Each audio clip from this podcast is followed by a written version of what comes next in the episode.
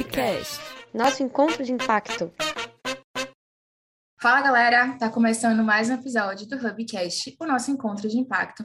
Comigo, Camila Oliveira, líder de comunicação do Impact Hub Brasil. E para quem está só me escutando, não está me vendo, eu vou fazer uma breve audiodescrição. Então, eu sou mulher negra, de tranças na cor loira, presa de um coque acima da minha cabeça. Estou usando um vestido amarelo com alguma estampa branca, com um fundo de parede branca e estou na minha casa. E trazendo para vocês esse novo episódio, que agora tem uma novidade, o Hubcast ele é mensal, então aguenta o coração que uma vez por mês a gente vai escutar, abrir para novos conhecimentos e novas experiências. E hoje eu estou com a Ive Friso, uma baita convidada que eu estou muito feliz em estar recebendo aqui hoje com vocês para falar sobre culturas regenerativas. Então, nada melhor do que ela mesma se apresentar. Então, chega mais e conta pra gente quem é você e quem está você hoje. Olá, Cami. É, eu queria agradecer pelo convite. Eu adorei quando chegou a mensagem para fazer parte aqui, né, desse programa que é tão importante, né, a gente disseminar esses conceitos e tudo mais. E o Impact Hub vem tendo muito esse papel de impulsionador de economia, fortalecedor de ecossistema de negócio de impacto, então eu fiquei muito feliz. Bom, eu sou uma pessoa, sou uma pessoa apaixonada pelo entendimento da natureza, entender padrões e como é que a gente pode fazer transformações na nossa, na nossa sociedade, assim. Até fui um pouco para educação por conta disso, né, de como é que a gente pode é, influenciar transformações culturais e aprender a nossa trajetória com a natureza e tudo mais. Mas depois eu acabei indo para economia porque eu entendi que era o grande gargalo, assim, sabe? E que a gente teria que unir esses dois mundos, assim, sabe? Tipo, é, construir um sistema econômico que fosse mais com indivíduos que se reconhecem como natureza.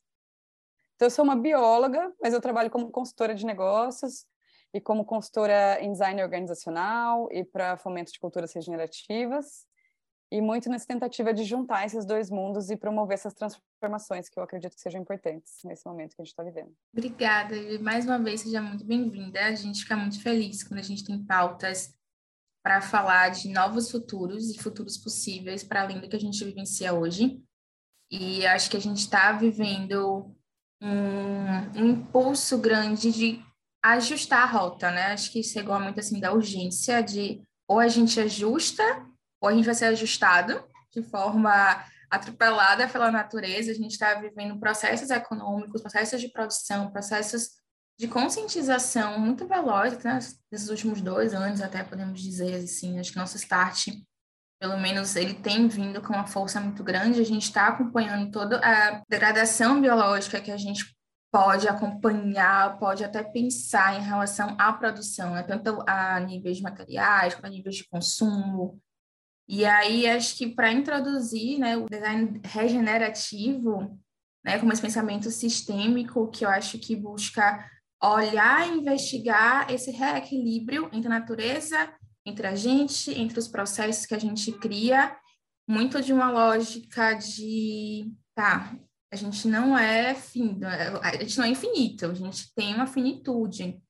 A própria natureza, por mais sábia, ela tem uma finitude. Se a gente não aprender a reconstruir essa relação com ela, o que é que vai ser daqui a 10 anos, sendo que a gente ainda é a futura geração.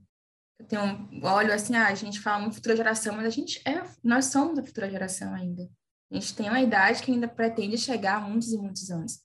Então, acho que começando assim pelo básico, é, conta pra gente o que é realmente esse pensamento restaurativo, essa cultura restaurativa.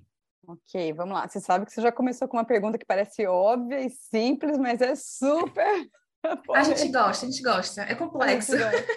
Boa. Porque, assim, é, hoje, né, esse estudo é um estudo recente, tá?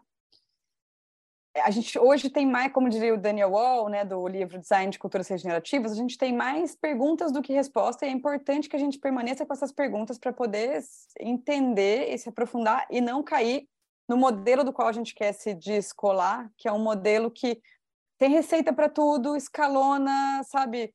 É, resolve problema complexo com solução talvez simples e, e quase que unitária, assim, sendo que a, as culturas regenerativas propõem o inverso, assim. Então, o que eu vou te trazer não é uma são princípios, valores compartilhados para que a gente possa construir uma cultura de regeneração. E não uma receita de bolo, e não uma definição fechada. Primeiro, porque para se construir uma cultura regenerativa, a gente tem que olhar muito para o território, né, para a escala local, para o que significa regeneração é, nesse lugar que eu tô, né? Regeneração, eu já vi muita gente associar a restauração de ambientes degradados. Não é bem isso. A restauração, sim, né, ela tem o seu papel, tem essa coisa da, na biologia, na ecologia, a gente tem essa ecologia da restauração, mas a gente vai descolar um pouquinho só desse campo da biologia e levar para uma, uma questão cultural ampla, tá? Então, as culturas regenerativas, elas propõem, elas apoiam a vida e propõem um sistema, né, um design de sociedade que gera mais energia para o sistema do que retira. Então, hoje em dia, a gente vive numa cultura degenerativa, né? Porque a gente tira mais energia do que a gente põe. E, como você mesmo disse, não é sustentável. Né? Ao, ao longo do tempo, a gente tem que equilibrar essa balança. Então, é, o fomento de uma cultura regenerativa propõe essa inversão. Essa, ó, tá na hora agora da gente devolver um pouco de energia para poder reequilibrar, para garantir a sobrevivência da espécie humana.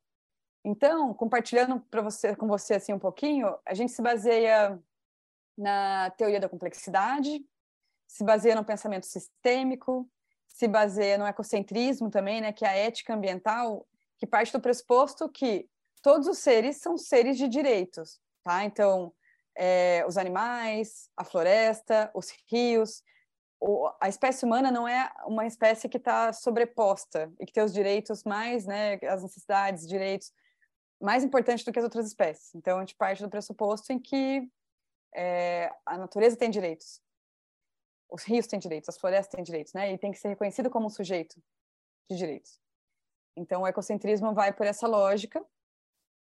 que mais que eu posso dizer? E na promoção de salutogênese. Então, esses são os princípios assim que geram as bases, os valores e, e o que a gente vai chamar de características de uma cultura regenerativa, tá? É tão complexo como você mesmo falou. Acho que eu queria aproveitar um pouquinho e perguntar assim, o que é essa teoria do, da, da complexidade? Essa teoria da complexidade, eu poderia também falar horas e horas. Tem até cursos sobre isso, assim, de, de pessoas muito renomadas aí. Mas é assim, é entender o universo de uma forma que não é mecanicista, como é a forma que a gente olha hoje cartesiana, das coisas separadas em caixinhas. Entender que o todo é formado por partes e que essas partes se relacionam entre si e elas promovem é o que a gente chama de propriedades emergentes. Então a gente não consegue mapear e entender e, e até é, controlar o que vai emergir da interação entre as partes. Então entender que o todo é formado por partes, mas é mais do que as partes, é também pela interação entre as partes. Mas é isso, assim, a gente poderia falar horas disso. Por favor, voltem aqui, ó, próximo episódio, duas horas de ir falando. Eu acho que, é, e aí então, olhando esse macro, que é, é muito grande essa temática, né, como a gente consegue separar em três princípios mais palpáveis para as pessoas entenderem quem está escutando aqui agora. É, maravilha. Eu falei do geral, né? E falei que não tem uma receita e que é baseada em princípios de promoção de salutogênese, né? Promoção de mais energia para o sistema que a gente retira. Mas como que a gente leva isso para a prática, né? Do que, que eu estou falando exatamente? Eu estou falando de culturas que, para além de produzir mais energia, e ou, ou na forma como elas produzem energia, é sendo resilientes. Então, uma cultura resiliente é aquela que volta para o seu estágio inicial depois de uma perturbação com bastante rapidez, assim, ela se, né, ela se recompõe com bastante agilidade. É uma cultura que reconhece a interdependência entre os seres, então entende que a gente vive de forma interdependente. O que eu faço impacta o outro e isso gera uma cadeia de reações. É equitativa, então que reconhece a importância dessas partes e inclui as partes. Então, a gente tem até né, é, organizações que seguem né, princípios de regeneração, fala da participação empoderada das partes que compõem, da inclusão das vozes, tanto que algumas organizações vão pelo caminho da autogestão para promo promover essa inclusão das vozes e essa, esse, esse ambiente equitativo né, e, e resiliente, interdependente. Então, o que mais que eu posso trazer aqui? Resiliência, ah, que reconhece que a gente vive num sistema aninhado. Então, que tem a dimensão eu, que está incluída numa dimensão equipe, que faz parte de uma dimensão organização, que faz parte de uma dimensão ecossistema que está inserida no planeta Terra. Então, a gente vai por sistemas aninhados, que se correlacionam, que são interdependentes também, né? E tudo isso, é, todos esses princípios, fazendo com que os processos né, da, dessa cultura regenerativa restaurem, se renovem, revitalizem as suas próprias fontes de energia, assim, sabe? Então, promovam essa renovação, restauração e que essa energia transborde para o próximo nível. Então, se eu estou falando de uma organização, que a energia que eu promovo influencia o ambiente em que ela está inserida, influencia o mercado, é, diminui a desigualdade social, promova é, conservação do ambiente. Então, é que assim, uma cultura regenerativa pode ser uma família, pode ser uma organização, pode ser uma cidade, a escala vai depender. Mas os princípios são os mesmos. E a forma como vai ser feita depende do território e depende do que é regeneração para aquelas pessoas, para aquele lugar, para tudo, sabe? Por isso que não tem receita de bolo e por isso que não tem como escalonar. A gente faz uma receitinha aqui, escalona ali e tal, não vai rolar. Até porque, né, quando a gente fala de diversidade, da própria natureza, a gente sente que cada cultura tem os seus pontos de regeneração. É, você fala de organização A, uma organização B, uma organização C, são pontos que precisam se regenerar, são diferentes. Provavelmente se interliguem quando a gente vai olhar a nível externo, mas talvez o que eu preciso regenerar aqui dentro não é o que você precisa regenerar na tua empresa? Olhando ao nível mais de, de negócios. Exatamente. E às vezes, assim, o que está drenando a energia naquele sistema é um aspecto ambiental, um aspecto social, um aspecto de governança, vai depender, né? E o, como aquela organização pode contribuir para aumentar a energia do todo, do, do, nível seguinte do alinhamento, também vai depender. E, e uma palavra que você falou também é, é característica de cultura regenerativa, diversidade.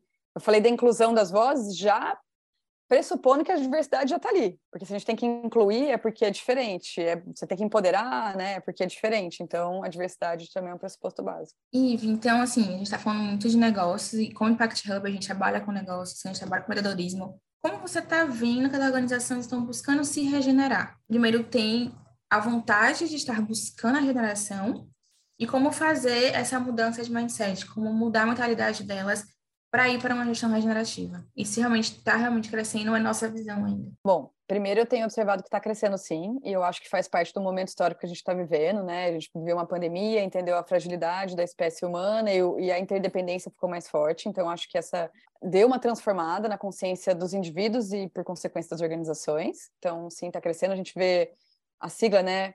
ESG crescendo bastante, as empresas procurando mais tipo de serviços né, relacionados a isso, tentando se rever no mercado e tudo mais, então acho que está crescendo e acho que é irreversível, porque depois da pandemia a gente está vendo a, a, crise climática.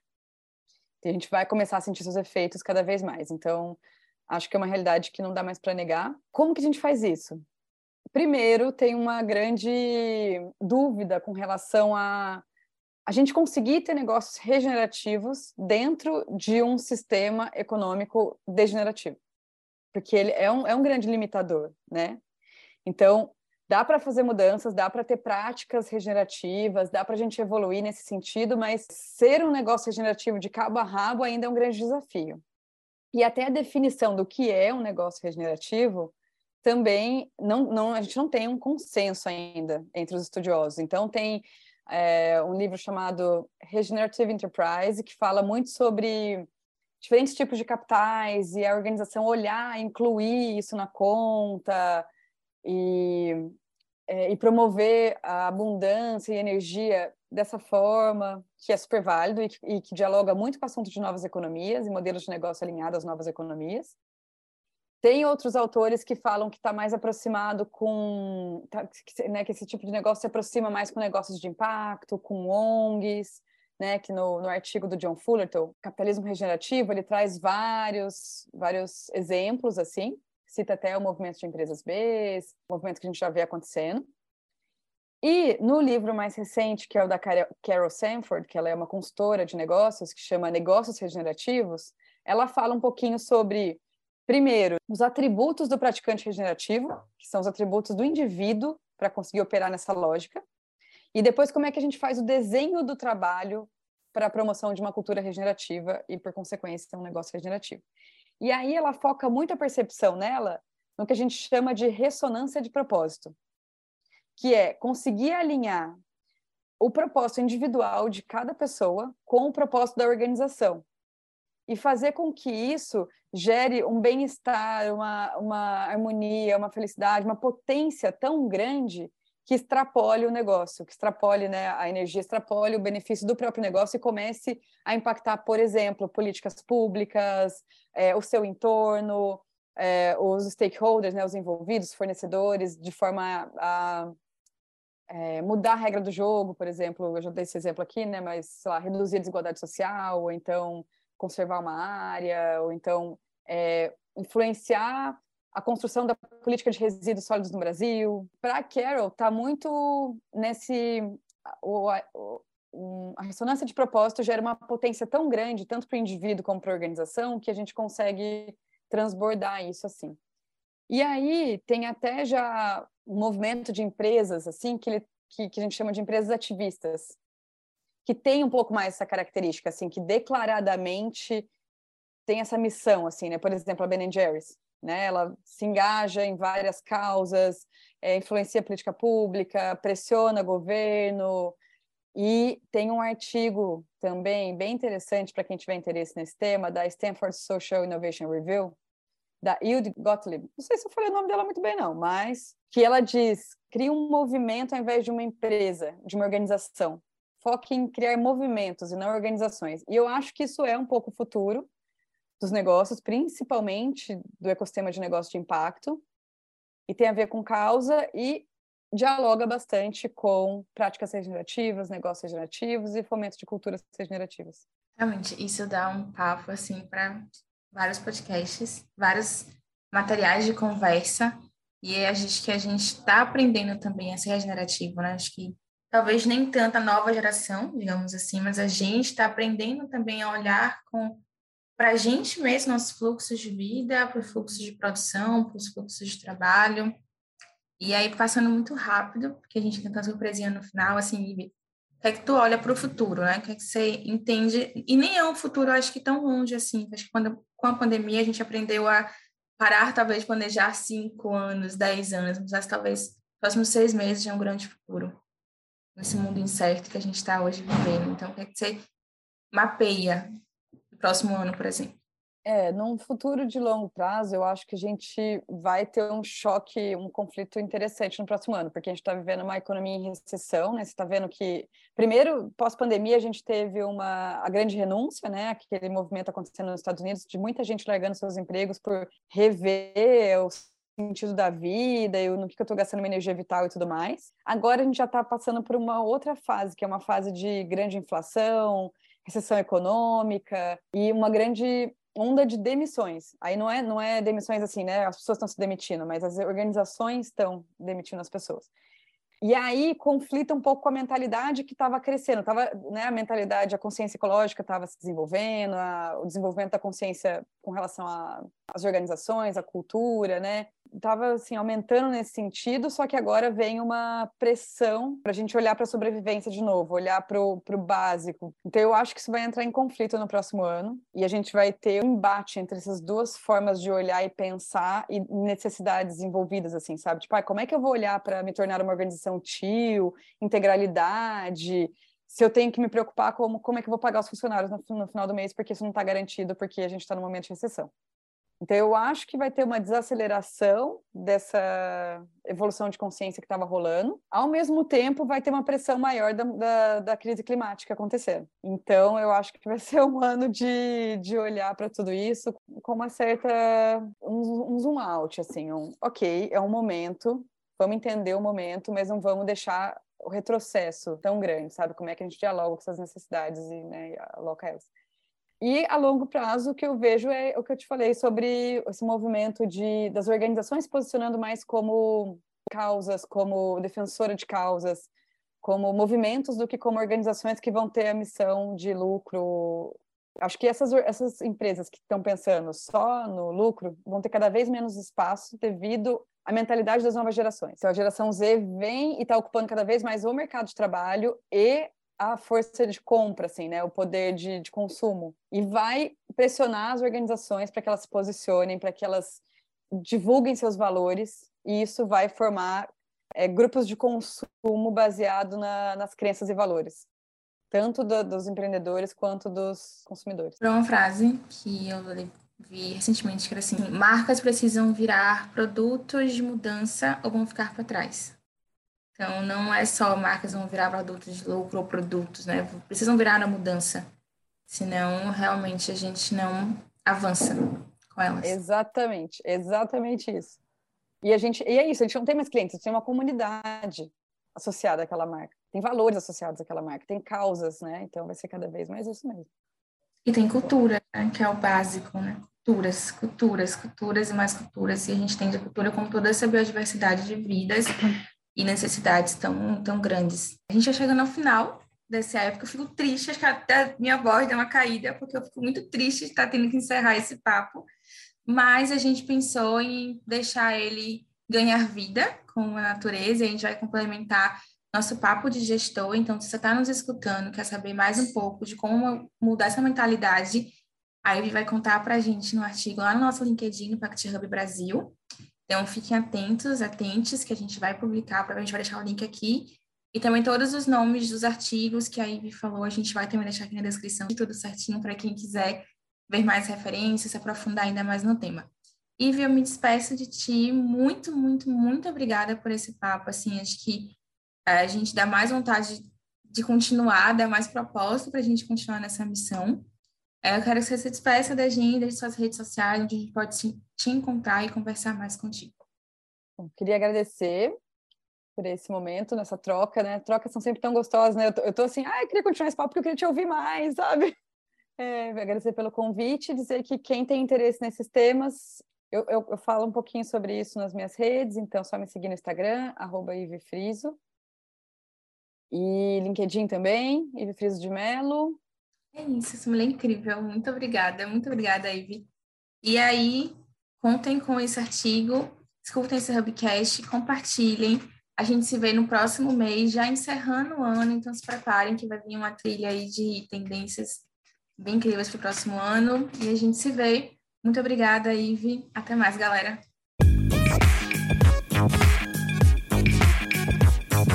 Hubcast. Nosso encontro de impacto.